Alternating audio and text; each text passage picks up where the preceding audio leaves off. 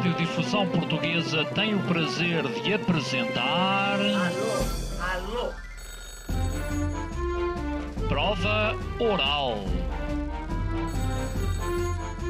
Uma rubrica de Fernando Alvim.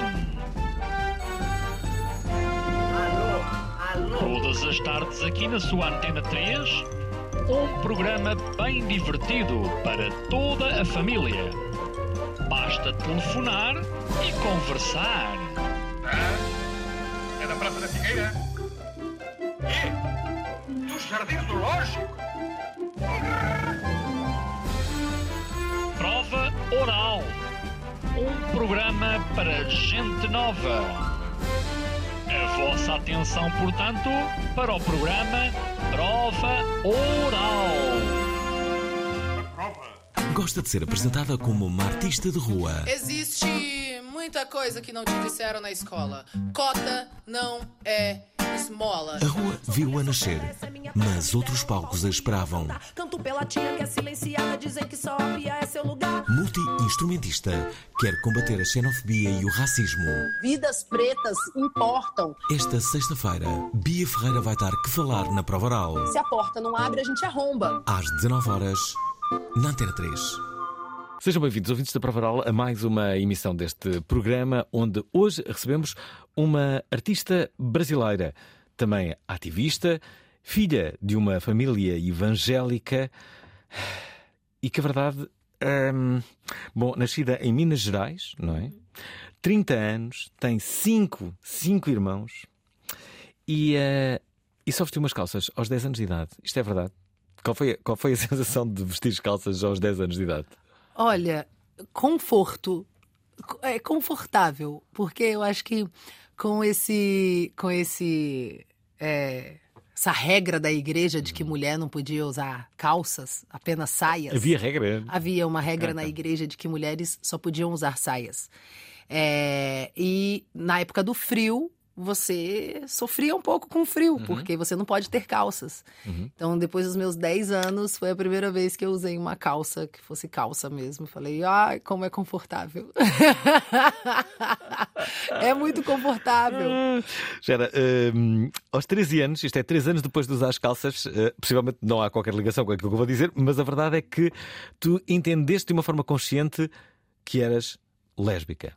Sim. Eh, curiosamente, fizeste uma música eh, em que hum, basicamente pedias a Deus para não seres lésbica, É. mas Deus não te ouviu. Já, graças a Deus ele não me ouviu. Ele estava um pouco ocupado naquele momento.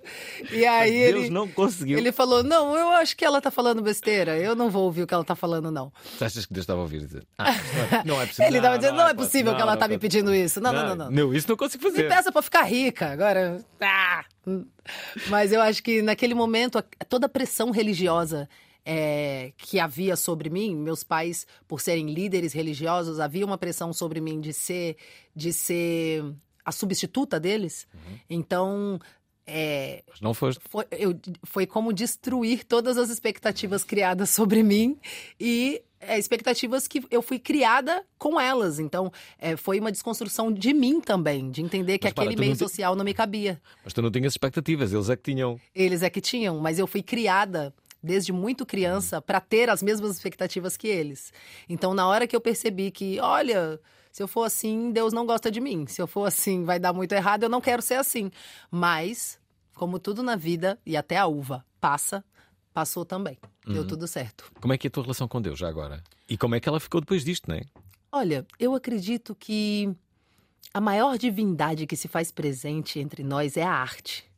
Eu acredito que a gente pode nem falar o mesmo idioma, mas se a arte te atravessar, você chora. Você chora ouvindo músicas em outro idioma que você nem entende o que a pessoa está falando, mas aquilo te atravessa. Esse é o poder que a arte tem. E eu acredito que essa é a maior divindade que, que se faz presente no nosso meio. E a natureza. Então eu acho que é, essa criação, esse, esse, essa projeção de Deus é muito sobre o ego do ser humano de querer ter alguém é, parecido consigo acima ou alguma coisa parecida. Eu acho que a natureza, o vento, a- a- o rio, eu acho que a arte são divindades que fazem muito mais sentido para mim na minha compreensão. Hum. Entre as várias vertentes da arte, quais são aquelas que te fazem chorar mais rapidamente? Há pessoas que choram a ver um quadro.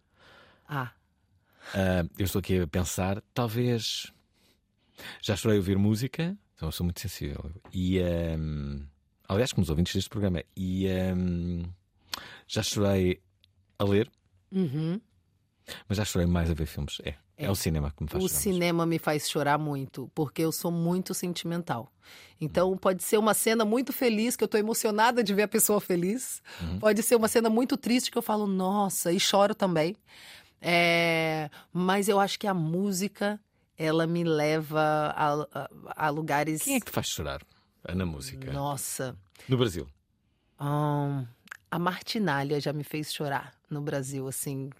É grave É não o- conhecer. Não sei quem é Martin. Martinália, Sim. ela é. Pela forma que tu disseste Martinal, eu tipo, cara. Ah, ela é uma, uma cantora incrível brasileira. Ela é sambista, mas também faz MPB. Ela é ah, percussionista, compositora. Ela que escreveu Cabide, da Ana Carolina, por exemplo, que a Ana Carolina canta. Cabide é uma canção dela. Ela é filha do Martinho da Vila. Ah. É, Ah, e ela é ah, e tipo, estou a saber, tudo, tudo para mim é novidade, é? Eu- ah, ah, ok. E ela é uma das geniais cantoras lésbicas pretas da música brasileira que são minha referência. Diz-me assim um tema que me faça chorar. Ou que me possa, pronto, que me possa sensibilizar. Ah, meu ou de alguém? Não, dela. Dela. Ah, eu gosto do Namora Comigo. Eu acho muito bonita essa música. Pra mim, ela é muito romântica a ponto de me fazer chorar. Gosto de Benditas, que é uma música da Zélia Duncan, mas que interpretada pela Martinália tem uma outra cara também, que eu gosto muito da versão da Martinália. Ela faz Olha, dessas profundas mesmo, eu acho que essas duas aí, Benditas, que é uma música que a Zélia Duncan compôs, bem dizendo até as coisas que são malditas, porque elas vêm pro aprendizado. Então, sabe aquele momento que você tá na bad e aí você ouve uma música que fala: Benditas as coisas que até tão, até o mal tá aqui pra te fazer bem, e você chora horrores. eu sou uma pessoa mais ou menos assim, eu choro, eu choro muito fácil. É muito fácil me fazer chorar. Bom, no final deste programa choraremos dois em conjunto, mas antes disso acontecer, vamos ouvir esta artista que na verdade, nunca tinha ouvido falar.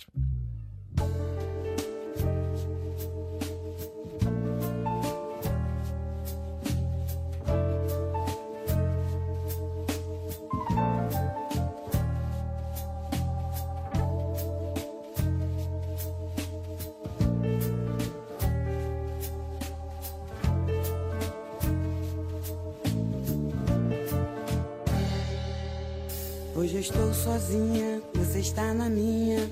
Não adianta se esconder. Já não tem mais jeito, tudo está perfeito. Agora é só eu e você. Juntos na mesma estrada, atravessando a madrugada. Pra ver o sol nascer em nossa aurora perceber a delícia de viver tudo que a gente sempre quis. Olhar nos olhos de alguém e conseguir dizer: Estou feliz.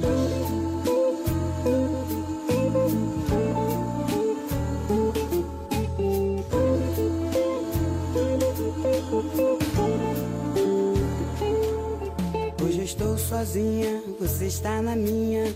Não adianta se esconder. Já não tem mais jeito, tudo está perfeito. Agora é só eu e você. Juntos na mesma estrada, atravessando a madrugada. Pra ver o sol nascer nossa aurora perceber a delícia de viver tudo que a gente sempre quis. Olhar nos olhos de alguém e conseguir dizer: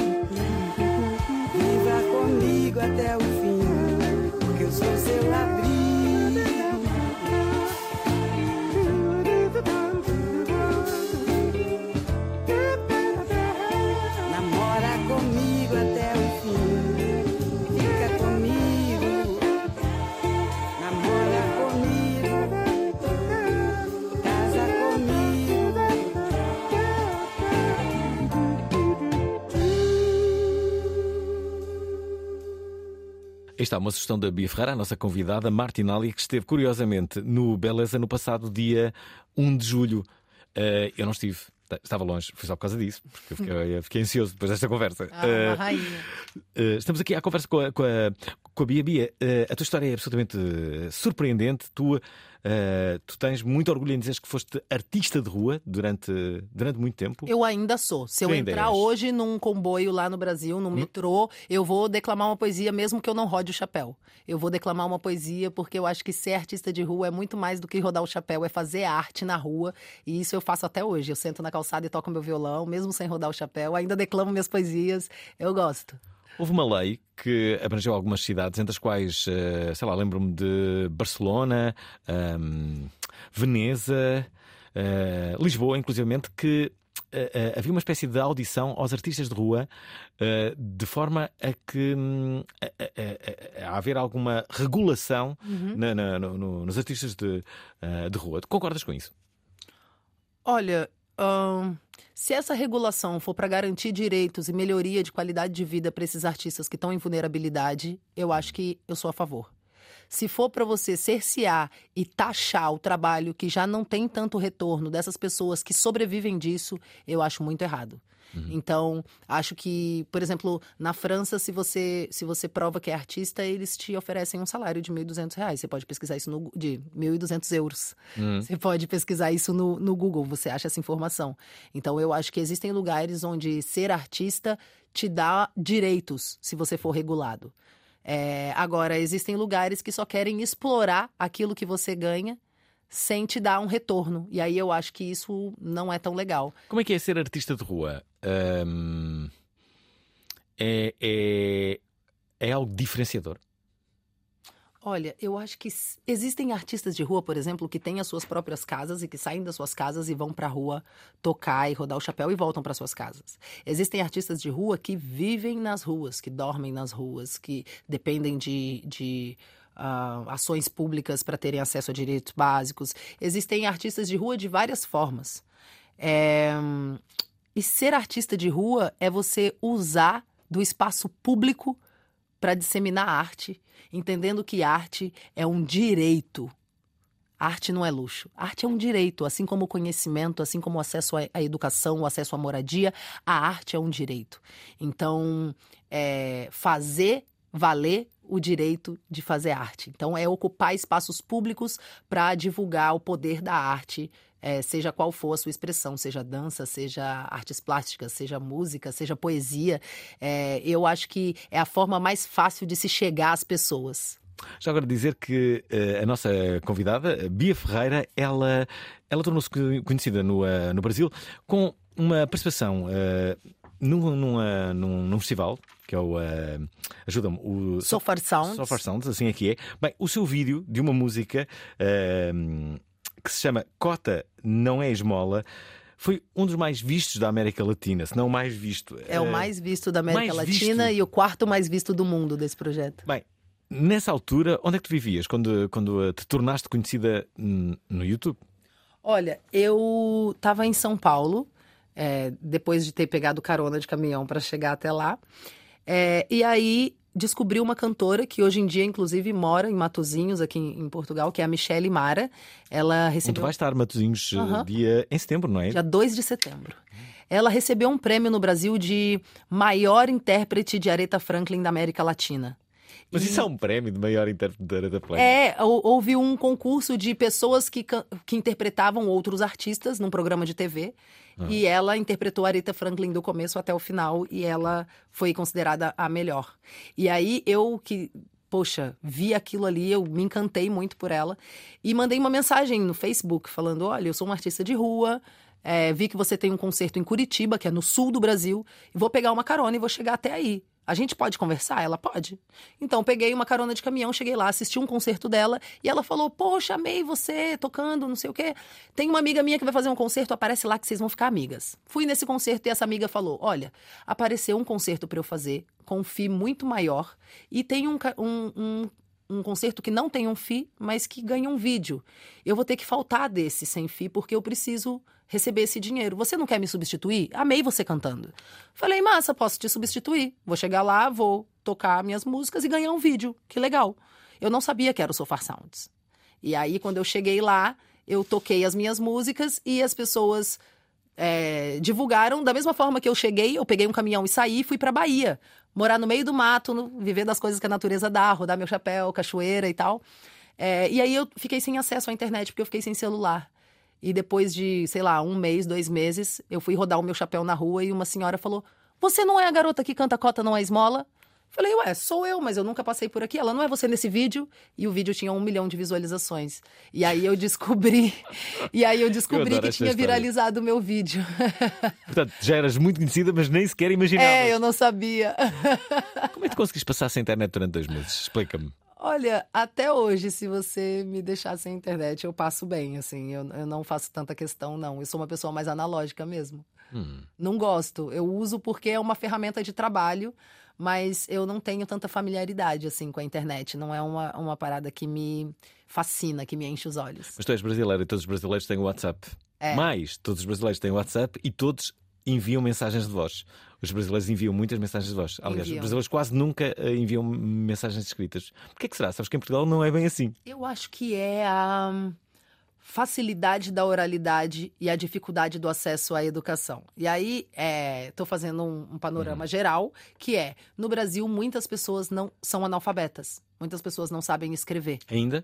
ainda. Hum. Muitas mesmo. Sim, inúmeras, muitas, muitas. Eu não sei falar uma porcentagem exata para você, mas se você pesquisar, você vai ver que são muitas mesmo. E tem mais de 40 milhões de pessoas que não sabem o que vão comer amanhã. Então essas pessoas estão muito mais preocupadas em conseguir alguma coisa para comer do que aprender a escrever. E a oralidade é muito mais fácil para se comunicar. Então no Brasil é muito mais fácil você se comunicar por áudio. Por exemplo, meu avô tem 95 anos, ele me manda áudios, ele não me manda textos. É, e, e também essa proximidade de poder ouvir a voz da pessoa, sabe?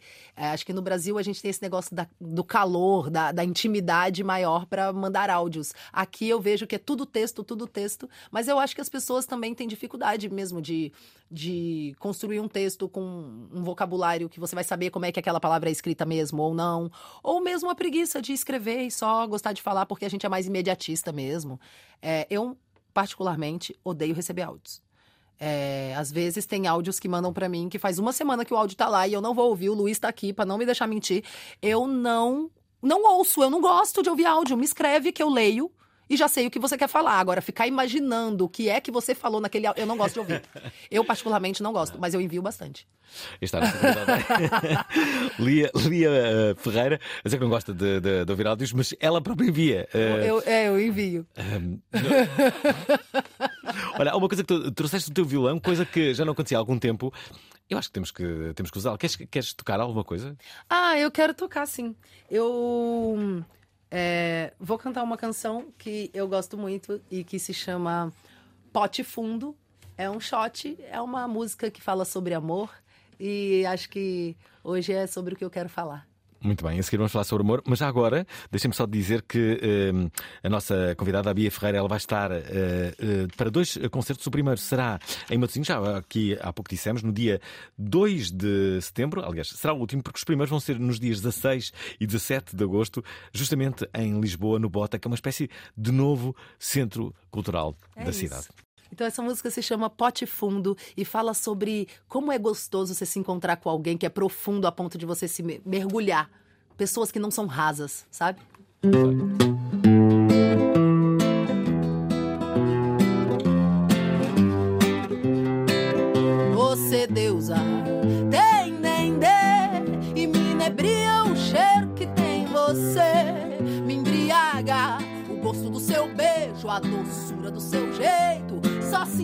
pra entender você, preta, tem paixão. Me transborda e deságua em canção.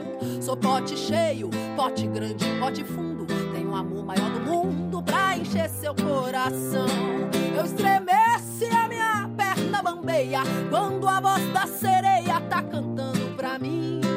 E quando danço, seu olho me encanta. Eu fico bobo igual criança e que seja sempre assim.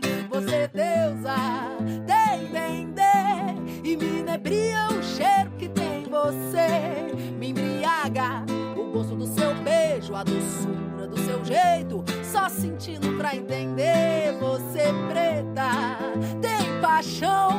Me transborda e deságua em canção. Sou pote cheio, pote grande, pote fundo. Tenho um amor maior do mundo pra encher seu coração. Que o amor paciência não nos faltem. E no fim dessa viagem você possa perceber que eu te quero, te admiro e te respeito. E eu só sinto desse jeito porque eu amo você. Você, deusa,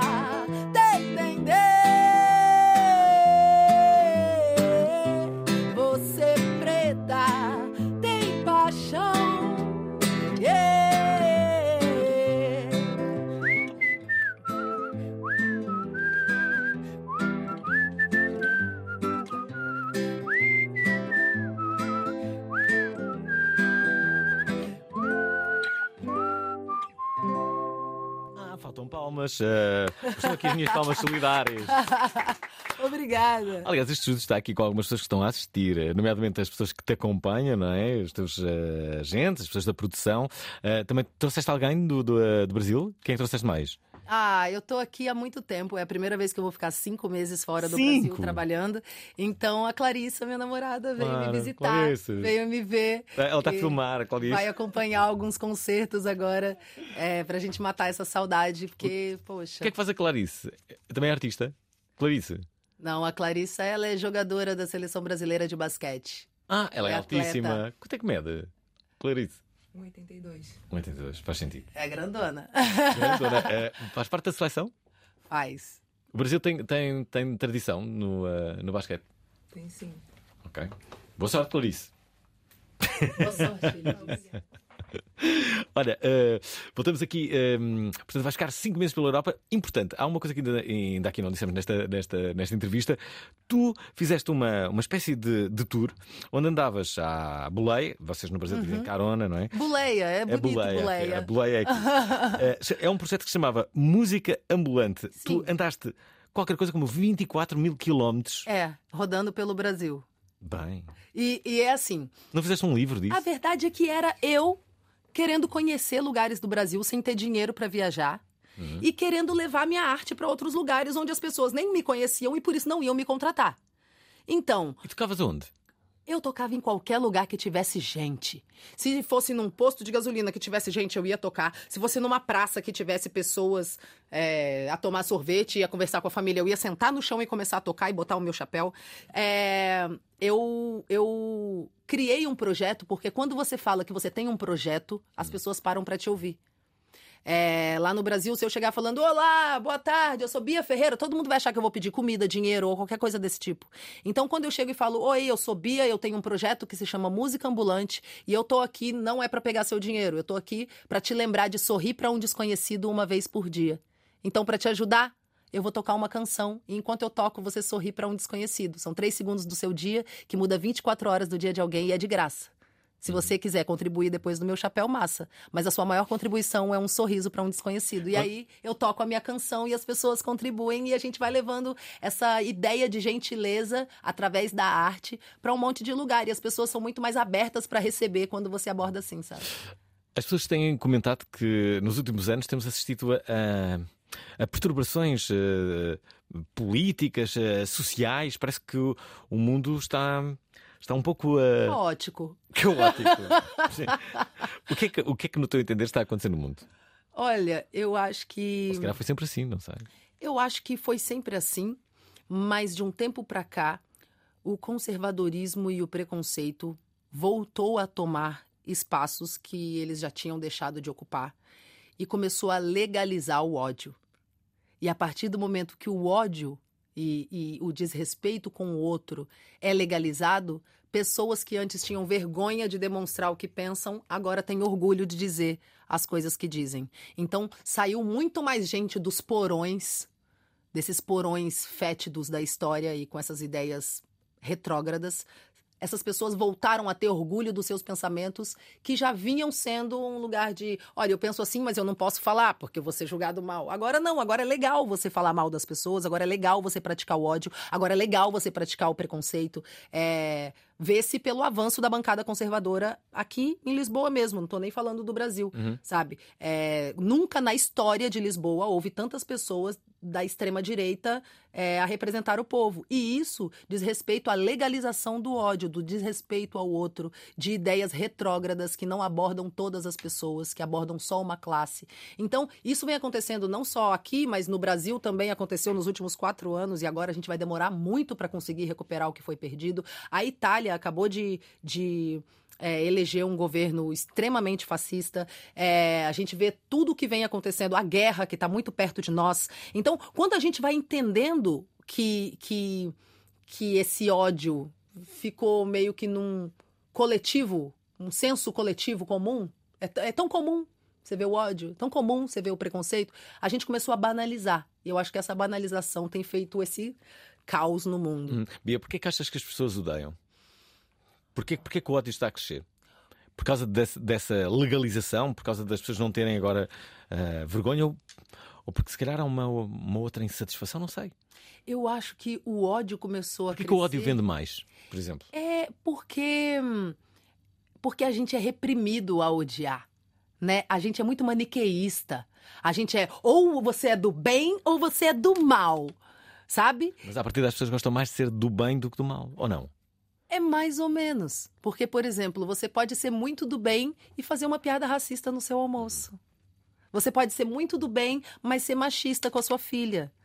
Você pode ser um cidadão de muito bem e ser uma pessoa preconceituosa com pessoas negras, ciganos, e, enfim. Uhum. Então, o que é ser do bem? E aí eu acho que houve uma deturpação desse lugar das pessoas de bem. O que, que as pessoas de bem estão defendendo? E aí é o acesso a armas? É o acesso à violência? É o preconceito contra as pessoas diferentes? O que, que os cidadãos de bem estão pregando por aí? Então, eu acho que. O, o problema é que uh, as pessoas que se autodenominam pessoas de bem nem, se, nem sequer percebem que não são pessoas de bem. É isso, é isso. E aí, na Já havia uma norma com é umas regras e as pessoas sabiam o que, é que era ser uma pessoa. Então iam lá ver as regras e dizer, ah, sim, senhor, este ponto. Isso é, aqui okay, é ser uma pessoa de bem. É, não, precisamos havia... mudar as regras das pessoas de bem. Não, mas era, mas era. havia um teste, era um teste anual, um teste anual que as pessoas recebiam, não é? Aqui? Não, em todo o mundo. Ah, as pessoas sim. recebiam esse teste anual para ver se era uma pessoa de bem ou de mal e as pessoas sabiam, depois recebiam, o, uh, o, um, recebiam os resultados do teste e ficavam a saber se eram pessoas de bem ou de mal e depois havia, um, havia prémios ou não para as pessoas de bem. É, mal ficavam. É não, sério? Isso não, já aconteceu não, ou é uma história? Não, é uma história, tipo, tu a inventar, não é? Ah, Mas as pessoas, as pessoas eram convidadas para, para, para coisas. Quando, Se você quando... fosse do mal, você não era convidado. Não, não, era, não. Não era incrível. Havia concertos, peças, eh, tudo. E, as pessoas do mal não eram convidadas. espera aí, então como é que isto está a acontecer? Depois mudavam, tentavam mudar. Isto podia ser quase uma, olha, podia ser quase uma, uma, uma ideia para o Black gente- Mirror. eh, Sim, a gente podia fazer um black. Existe um que é como se você, se você tiver muitos likes, você pode entrar numa loja e comprar coisas. Se ninguém te deu likes naquele dia, você não consegue comprar seu pão. Existe um é no episódio do Black Mirror. É. E é chocante, que é o vício nas redes sociais e na aprovação de outras pessoas que você nem sabe quem são, mas que estão ali para te dar um like para você conseguir andar de ônibus, porque se você não tiver crédito suficiente de like para andar de ônibus, você não pode. Procure esse, esse episódio, o, é muito proble- bom. o problema das redes sociais, eh, cada vez mais, vai ser a presença em massa de bots Aham. que, que, que fazem com que pareça que uma discussão eh, seja, seja real e que esteja intensa e que exista o chamado engagement que- que, que todos procuram. Uhum.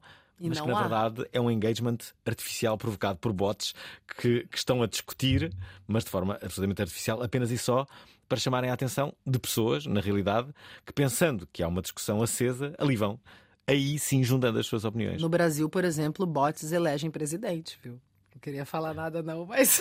Achas que o Bolsonaro foi eleito por. uh, muitos. Muitos muitos bots. bots. Muitos bots. Muitos bots. Bom, eh, se calhar no futuro vai trazer uma fiscalização de, de bots, não é? Nossa, oxalá aconteça, assim. Olha, inteligência artificial, isso diz-te alguma coisa? Ah, como eu disse, eu sou uma pessoa bem analógica. Eu, Não deve dizer muito. né? é, eu tenho acompanhado essas pesquisas com inteligência artificial é, e tenho acompanhado com bastante curiosidade para porque eu acho que é muito perto daquele futuro que a gente pensava que ia ser, nossa, no futuro. Então eu acho que a gente está vivendo um momento de, de avanço da inteligência artificial, mas eu sou a favor da regulação tanto das pesquisas quanto do avanço da inteligência artificial, porque eu acho que a inteligência artificial é a nova revolução industrial.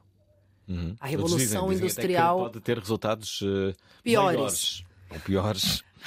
Porque eu acho que quando houve a revolução industrial, que a mão de obra do ser humano começou a ser trocada por máquinas, é, foi um choque para a humanidade. Foi um choque tecnológico, não só de avanço, mas também de retrocesso, de é, inativar profissões milenares. E eu acho que hoje em dia a gente está passando pelo mesmo processo. Algumas profissões serão extintas pelos próximos 10 anos e substituídas pela inteligência artificial. E isso faz com que a humanização das pessoas se torne secundária. A gente não quer, a gente não vai mais querer trocar entre si porque tem máquinas. Achas que isso poderá eh, afetar também cantores assim como tu, Bia? Amigo, já acontece. Você acha que essas pessoas que tocam aí em todas as rádios estão com a sua voz normal? É? Aquilo ali é o computador cantando. Ao vivo, quem faz é nós. Falaram-me de uma, de uma artista que eu gosto muito e que sofre desse, desse, Mal.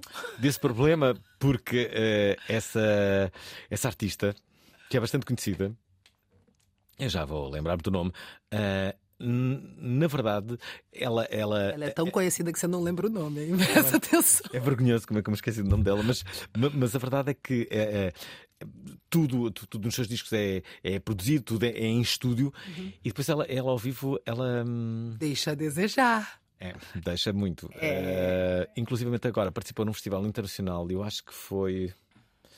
Onde é que foi? Acho que foi em Inglaterra. E aconteceu qualquer coisa. Hã? Acho que foi no Glastonbury. Cortaram-lhe o som. Como é que se chama? A Lana Del Rey, exatamente. Estamos a falar da, da Lana Del Rey. Que, é uma, que é uma artista que eu gosto bastante. eh, e, e, eh, e a verdade, acho que a Lana Del Rey sofre um pouco desse, desse problema. Tem demasiada pós-produção e depois em palco as coisas não correm bem. Olha, eu não conheço muito o, a- o trabalho fonográfico da Lana Del Rey, mas o nome dela é conhecido porque ela, ela é famosa mesmo. Mas existem mercados, e aí quando eu falo da minha música, eu falo que eu não tô preocupada com o mercado, e sim com o legado do que eu vou deixar. Porque eu acho que o mercado hoje em dia é ultraprocessado. Sabe, daquela mesma forma que a gente está querendo regular os ultraprocessados no supermercado, isso devia acontecer no mercado mal, é? fonográfico, Sim. porque faz mal. Faz mal. É, é, pessoas que realmente vivem daquela arte, porque ser cantor é um ofício. Assim como ser radialista, assim como ser escritor, é um ofício. A gente estuda para fazer isso aqui. Não é eu abro a boca e um dom que caiu do céu eu tô cantando. Não, não, não, não. Eu estudo para fazer isso aqui. E aí, por que as pessoas acham que elas podem só entrar num estúdio e botar uma voz de computador e elas vão lotar estádios? E elas vão receber cachês de 250 mil euros? Quem é que estás a falar? Ah, eu não cito nomes porque eu não tenho dinheiro para pagar o processo. Mas existem Ah. várias. Você pode buscar aí na sua cabeça, você conhece várias. E existe. Então. Hum. E agora é, a Lana Del Rey estava a ouvir este programa, tinha uma amiga portuguesa que e, e- e basicamente pedia-me uma indemnização choruda. Que Imagina. Não. E passava a minha vida toda a pagar uma A pagar indenização a Lana Del Rey. E desculpa. Ela, era um processo em que eu tinha pedir desculpa todos os dias. Eu ligava à Lana Del Rey, ela atendia eu só dizia sorry. E porque era, porque era, era, era assim a minha, minha, a minha sentença. Sua sentença seria Ah, thanks, essa. Mas eu acho que é isso, existem várias. E aí eu acho que pessoas que realmente têm da arte de cantar um ofício têm perdido espaço nesse mercado fonográfico para as músicas ultraprocessadas, que as pessoas estão sendo. que é empurrado goela abaixo das pessoas. Não é que você gosta desse tipo de música, é que só toca isso. Você só vai ouvir isso.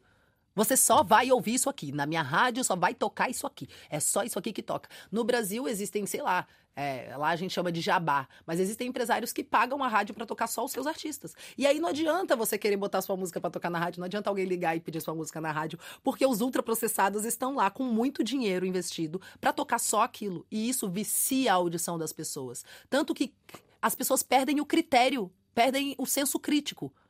Aí o que a gente faz, por exemplo, o que eu tô fazendo aqui com meu violãozinho na mão e cantando ao vivo pra você, isso aqui vira banal, perto de uma superprodução de um computador. Bia, há uma coisa que eu não estou a perceber. Isso quer dizer que não me vais pagar para estar. Portanto, o acordo que nós tínhamos feito que tu ias pagar à tua. Olha, me desculpa, mas é, pa- pararam de pagar o dízimo da minha igreja e, e eu não consegui juntar o dinheiro de te pagar. Como é que isto foi acontecer? Eu tinha dito que ia ganhar dinheiro com esta missão final. Ai, aqui um cara, pararam com os dízimos. Como é que eu é fiquei possível? Como é que é possível? apertada.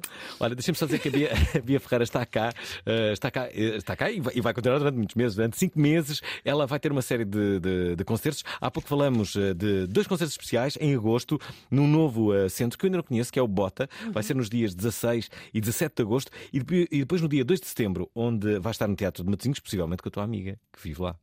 É, provavelmente com a Michelle Mara, que vai fazer essa, que essa participação. Mas ela já fez uma participação agora no meu concerto do dia 30 de junho, no Lisboa Crioula.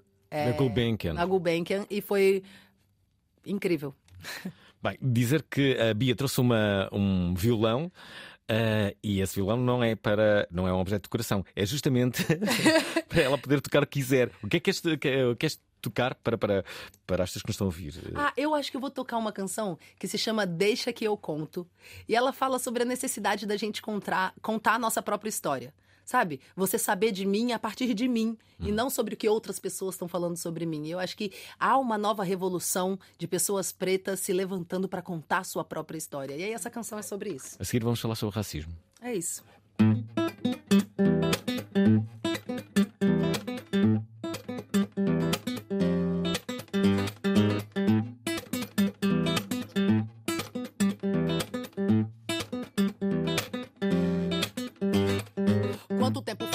Nossa história? Quanto tempo faz que constroem nossa memória? Eu vim pra contar como o agora. Eu estarei nas linhas que contam nossa vitória. Eu disse quanto tempo faz que eles contam nossa história? Quanto tempo faz que constroem nossa memória? Eu vim pra contar que tão certo como o agora. Eu estarei nas linhas que contam nossa vitória. Estuda nosso povo, acha tudo isso exótico. Viver na nossa pele, vocês não querem, fica óbvio. Seu fetiche com a pobreza é isso que me assusta. Não vê que reproduz tudo aquilo que acusa no outro. E já vem querer biscoito. Minha empregada é como da família, eu tenho nojo, deixa que eu conto. Angela Davis já dizia: não basta só discurso, tem que ser antirracista. Eu vou falando ponto a ponto. Depois desse encontro, eu não aceito mais desculpa que você não sabia. A minha escrevivência transcende sua teoria. E o que tá no seu caderno eu vivo no dia a dia. É representatividade. É nós por nós, ninguém vai falar por mim, eu tenho a minha voz. E se a minha voz em algum momento falhar, posso te garantir, tem muita falar.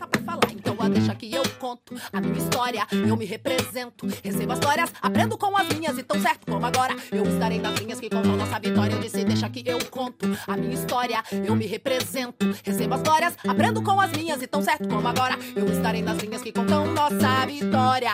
Ei, ei, ei, ei, Yererererere, da para pa pa, da pa para pa pa pa,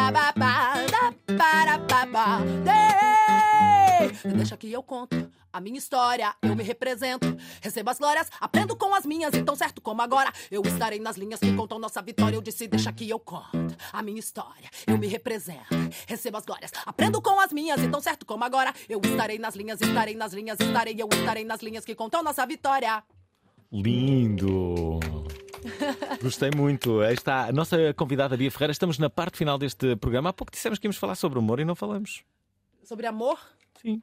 É, foi mesmo. O que é que falhou neste programa? Por que é que não falamos? Olha, mas é porque a gente tá aqui se amando tanto que eu acho que maior, maior É representação exemplo, é o de afeto é a gente aqui hoje. É verdade, não teorizar, mas sim eh, praticar. Viver, é vivê-lo. isso. Ahm, Bia, ahm, tu, tu tens sido também eh, muito ativista eh, na universidade, no, no- na, na, na- naquilo que defendes para o feminismo negro e na educação antirracista. Visto que estás num eh, programa em Portugal, numa rádio nacional, um programa que tem 21 anos, o que é que te apetece dizer sobre estas duas temáticas?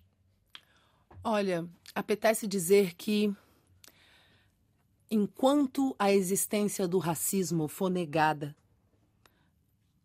é, muito mais gente vai morrer por conta dele. E eu sinto aqui em Portugal ainda muita resistência em falar sobre esse tema. É como se o racismo não existisse, mas a gente lê nos muros da cidade. É como se o racismo não existisse, mas a gente sente no olhar das pessoas que cruzam pela gente na rua. Então, ou a gente vai quebrar esse silêncio sobre o racismo, Hum. ou a gente vai manter essa opressão. E quem não se posiciona é conivente. Então, eu acho que ocupar um espaço como esse que eu tô aqui hoje, numa rádio, num programa que tem 21 anos, é, é tempo demais pra gente não falar sobre isso. Claro, claro. Então sim. vamos falar sobre isso, sim. O racismo existe, ele mata pessoas. O Portugal é o primeiro país da Europa a legalizar o tráfico de pessoas. E isso precisa ser dito, isso precisa ser discutido. A história tem que ser contada. Então me apetece dizer que a gente está aqui não é para acusar as pessoas de coisas feitas ou não feitas, mas é para elucidar qual é a real história e para angariar mais pessoas para lutarem com a gente contra isso. Quanto mais gente lutando junto, menos gente lutando contra. Então eu não quero saber se você é herdeiro de racista ou não, se o seu pai era um escravagista ou não. Eu quero saber se você está disposto a discutir comigo sobre como a gente vai acabar com o racismo. Como é que a gente vai garantir uma qualidade de vida para as pessoas de países colonizados. A colonização não é nossa culpa. Como é que essa dívida vai ser paga? Existe uma dívida histórica de roubo de riquezas, de morte, de genocídio. Como é que a gente vai chegar num senso comum para lutar junto para o fim disso? É, e aí eu acho que é sobre isso que eu venho falar. A minha arte, ela é para gerar um incômodo, mas não é um incômodo de ódio, é para gerar um incômodo para mudança. Quando a gente está muito confortável, a gente não quer sair de onde a gente está. Então, quando a gente gera esse incômodo, é quando as pessoas vão começar a se incomodar, vai dar formiga na cadeira, você vai querer sair e você vai sair para onde? Qual vai ser seu posicionamento? Quem não se posiciona é conivente. Eu acho que é sobre isso que eu falo nas minhas canções. Não seja conivente. Tu sentes isso no teu dia a dia? Eu sinto. De que forma é que sentes? Por exemplo, outro dia um amigo meu, negro, ehm, ele dizia-me dizia uma coisa que, que- pronto, ele, ele, ele, ele dizia que quando, quando passava no, ah, no, ah, no aeroporto, que ele ah, até já se ria, porque há ali, há ali uma parte em que ah, supostamente e aleatoriamente escolhem algumas- Aleatória. E ele dizia assim: ah, dizem sempre que é aleatório, mas eu sou, sou sempre. eu Já sei, que, eu já sei que me vão chamar a mim. Eu sou Rastafari. Eu, eu, eu, em todos os aeroportos onde eu passo, eu preciso desmanchar o meu cabelo, sacudir o meu cabelo, ou tirar o meu tênis pra ter certeza que não tem. E é aleatório, mas sempre sou eu.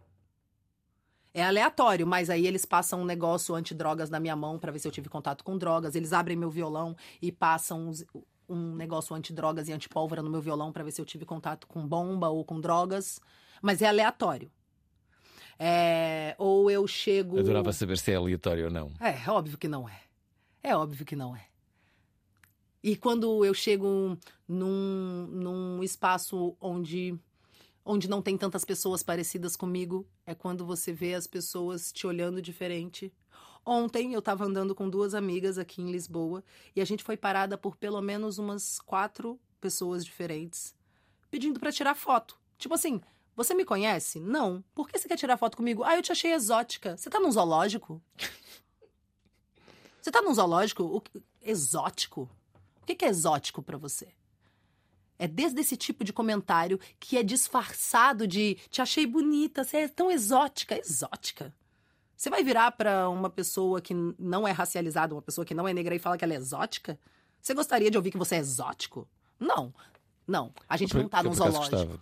Não, não, não é legal. Não é legal porque te desumaniza, te bota num lugar de estranhamento. E num mundo como o que a gente vive, que há, sei lá, 100 anos atrás, haviam zoológicos com pessoas negras dentro, uma jaula com pessoas negras para serem vistas em exposições aqui na Europa mesmo. E a história é muito recente. Num, num mundo onde isso é muito recente, chamar pessoas negras de exótico é racista.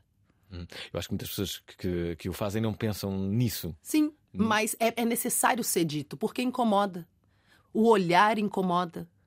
A forma, o tratamento diferente incomoda.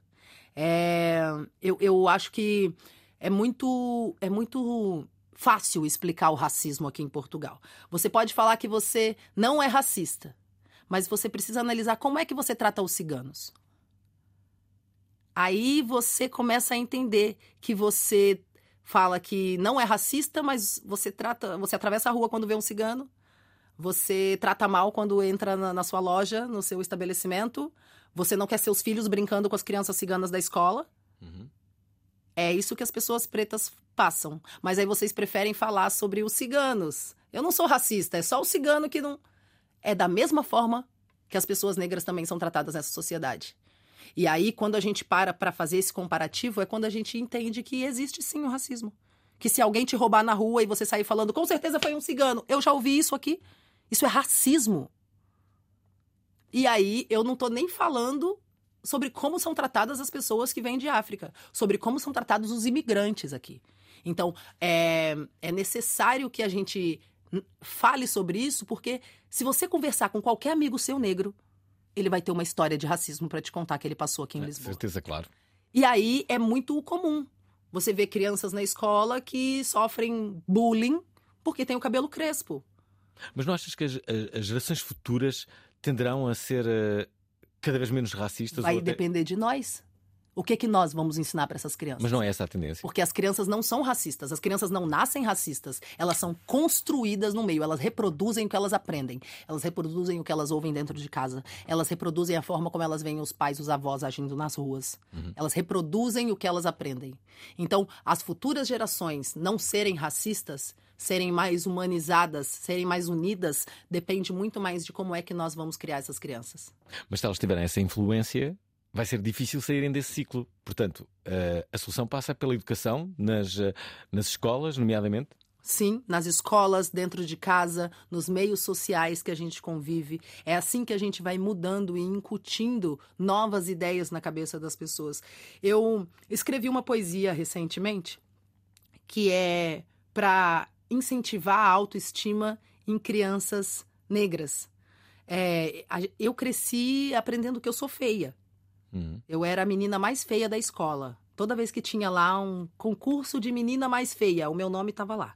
Mas isso dizem sempre as meninas bonitas, não é? Não, mas eu acho que coitados deles. Hoje em dia eu olho quem eram as mais bonitas e olha, sinto muito, eu tô mais eu. mas é, a gente é ensinado a se odiar. Então eu escrevi uma poesia. O que, que eu gostaria de falar pro meu filho? Como é que eu gostaria de construir essa autoestima? E eu acho que a gente tem que fazer esse exercício. Mas como é que é a poesia? Eu vou, eu vou lê-la para você. Ela fala: Menina preta, tem orgulho de ser preta, pois depois de tanta treta, a gente ainda tá aqui. Nós somos fortes, lindas e abençoadas, e com você na minha estrada é mais fácil de seguir.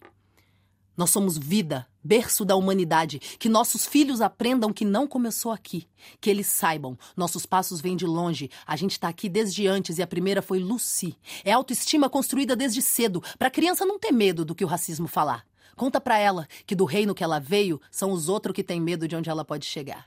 Menino preto, seu cabelo é perfeito, sua força, o seu reino na coroa que tu trazes. Resistência, força e inteligência, explore sua potência, seja bom no que tu faz. Malemolência e ginga para fugir dos tiros, que vocês criem seus filhos prontos para entender que é uma vitória 23 minutos vivo e que já foi decidido. A gente nasceu para vencer. É autoestima construída desde cedo, pra criança não ter medo do que o racismo falar. Conta pra ela que do reino que ela veio são os outros que têm medo de onde ela pode chegar. E a gente chega longe. E a gente não se esconde. Porque a gente combinamos que ninguém ia morrer. A dona Conceição Evaristo que disse. Então não entre em crise. Desde sempre a gente resiste. O nosso canto tem poder. É autoestima construída desde cedo, que é pra criança não ter medo do que o racismo falar. Conta pra ela que do reino que ela veio são os outros que têm medo de onde ela pode chegar. E a gente chega longe. Muito bem. Bia Ferreira, é convidada de hoje deste programa, dizer que Bia sabe, sabe tocar 24 instrumentos. É isso aí. É isso aí. Como é que aprendeste isso tudo? Eu sou curiosa e sou uma pessoa que tem pouco foco. Aí eu não consigo ficar focada em aprender uma coisa só, e aí eu desisto rápido. Aprendi, ah, eu já aprendi, já sei fazer, vou aprender outro. Ah, vou aprender outro. Então, eu toco 24 instrumentos, mas Qual eu não o sou especialista em nenhum. Mas espera, tu também tinhas uma ligação com piano? Ou, é, O meu ou primeiro se- instrumento foi o piano. O meu show, dia 2 de setembro, em Matozinhos, vai ser piano e voz. É, Que é um concerto diferente do que eu venho apresentando aqui em Portugal, que normalmente sou eu tocando violão ou com a minha banda. E esse concerto vai ser eu tocando piano e cantando, voltando às origens do primeiro instrumento. O que é que te falta ainda fazer? O que é que tu queres eh, fazer, Bia? Eu sinto que, que- que tu, no fundo, podes, podes fazer tudo, não é? Olha, eu quero muito tocar no continente africano. Todos os lugares que eu vou que me perguntam, eu falo isso para que essa mensagem chegue mais longe e para que as pessoas saibam que eu quero tocar no continente né? africano. Me chamem. É, eu quero muito poder é, pisar naquele espaço. E todos os lugares para onde eu viajei na minha vida foi a arte que me levou. Eu não sou uma menina com condições financeiras para viajar a passeio. É, a arte me leva para todos os lugares. E eu gostaria muito que a minha arte me levasse à África. É, no Brasil, houve um presidente chamado Rui Barbosa e ele queimou todos os documentos de pessoas escravizadas que chegaram nos navios, porque ele disse que se isso ficasse lá, seria uma vergonha para a história do país. Então ele queimou. E eu não sei de onde eu vim. Eu não sei quem são os meus ancestrais. Eu só conheço a partir do meu avô, e meu avô foi um homem escravizado. Então, quando eu penso nisso, eu não sei da minha história. Eu gostaria muito de ir à África para conhecer de onde vieram os meus antepassados, mesmo sem saber de onde eles vieram Isso realmente. era incrível. Tu ires lá e descobrires tudo e uma herança incrível. É, Tinhas é uma uma herança de realeza. Imagina, chega lá e eu sou rainha. Eras a rainha daquele país, era incrível. isso era Imagina incrível. A herdeira Já és do trono. rainha. Olha, agradeço o facto de teres vindo a recordar a todos que nós eh, estamos aqui a entrevistar a Bia Ferreira. Ela está cá em Portugal, vai continuar na Europa durante os próximos meses, mas a verdade é que há dois concertos muito especiais, dois deles marcados para Lisboa, no Bota, 16 e 17 de agosto, e um outro eh, a norte, portanto, um a sul e outro a norte, a 2 de setembro, no Teatro de, de Matosinhos. Bia, adorei conhecer-te, já tinha ouvido falar, obviamente, de ti, mas, mas não sabia que eras assim ao vivo. Eh, Bonita. com- bonita, lindíssima. E sobretudo com essa, com essa tua verba, com essas tuas ideias, com esse teu ativismo, que acho que é Obrigada. absolutamente indispensável nos dias atuais. Eh, Agradecer-te eh, por isso. Queres acabar com, com algum tema? Eu quero. Hum. Vou acabar com um tema que se chama Levante a Bandeira do Amor. Hoje é 28. É... Não posso falar isso, né? Pode- Podes falar o que quiseres. Tudo bem. Eu vou terminar então com um tema que se chama Levante a Bandeira do Amor. E esse mês de junho é o mês é, do orgulho LGBTQIA. É o mês que a gente pauta a nossa existência. O Brasil é o país que mais mata a população queer no mundo. A cada 24 horas, uma mulher trans é assassinada no Brasil. Então, pautar a vida e falar sobre levantar a bandeira do amor num mundo que o ódio e a guerra tá tão próximo, eu acho que é bonito ter orgulho de amar Independente de quem é que você ama, ninguém deve ser julgado por amar. Então essa canção se chama Levante a Bandeira do Amor.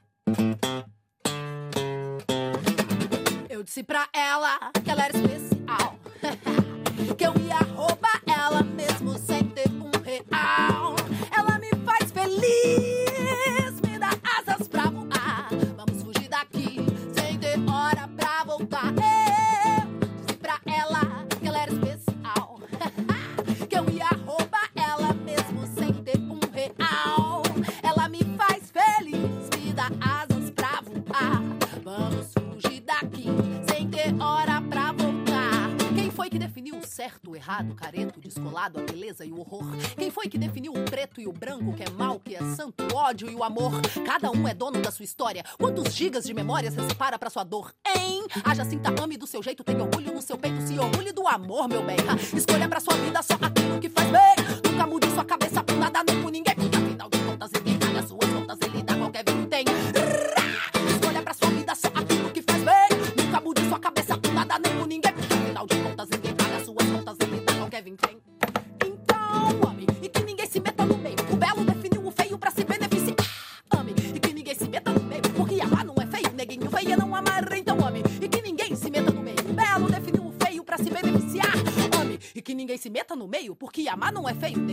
é não amar.